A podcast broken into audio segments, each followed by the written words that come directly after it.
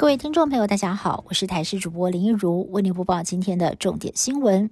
美国前国务卿季辛吉二十九号辞世，享松寿一百岁。基辛吉曾经在尼克森跟福特两位美国总统执政期间担任国务卿，在美国外交史上举足轻重，有“外交教父”的称号。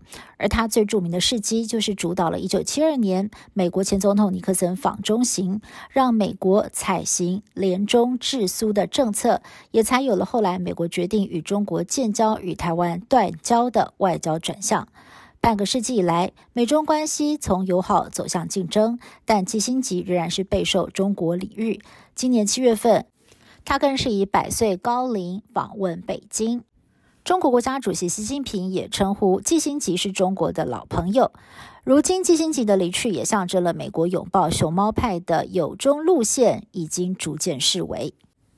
台湾外交人士新布局，前驻美代表肖美琴回台参选，正式卸下职务之后，同一天，总统府随即宣布驻欧盟代表于大雷接任驻美代表一职。他拥有丰富的外交经历，也熟悉对美事务，美方对此表示欢迎。而蔡总统也接受了美国《纽约时报》专访，畅谈台美中三边局势。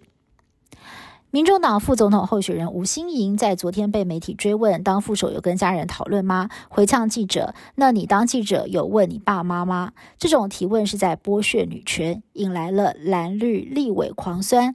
大公主生气了。不过柯文哲也替副手缓颊，表示他在美国接受教育，比较强调自主意识。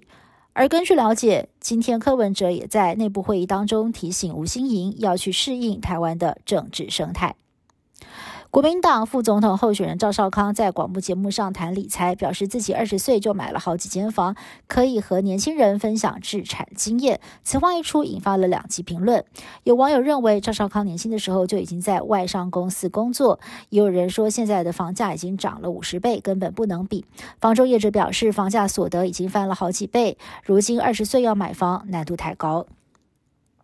柯文哲竞选办公室发言人陈志汉在昨天上节目爆料，国民党高层在蓝白整合期间接触民众党锁定的潜在副手人选，意图让柯文哲找不到搭档。今天柯文哲也暧昧回应，选战出招当然有，但先前他自曝被出价两亿美金担任副手的话题持续延烧，赖清德就喊话要柯文哲公开所有的人事地实物，也该提供给司法单位来追查。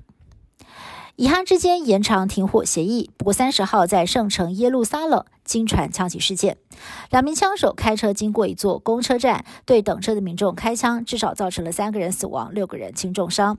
两名枪手遭到以色列军警还有持枪平民击毙。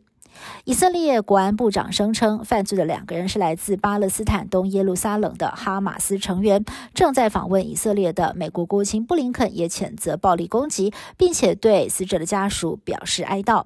外界很担心类似的攻击会冲击原本就薄弱的以哈停火协议。今年六月份，加拿大籍的锡克教领袖尼贾尔在温哥华遇刺身亡。加拿大总理杜鲁道指控是印度特务所为，引发了两国的外交危机。没想到，美国法院文件最近揭露，印度政府还涉嫌在美国纽约买凶，暗杀一名锡克教分离主义分子，最后以失败收场。印度政府疑似在美加境内大胆的买凶杀人，但又是美国在印太地区的重要盟友，现在也。让华府伤透脑筋。香港是个繁忙的都市，也以海港夜景著称。其实，香港有自然保育区，夜行动物在香港的礁山栖息繁衍，构成了小小的原始生态。新界中部的城门郊野公园就是这么一个世外桃源，也是夜行动物的天堂。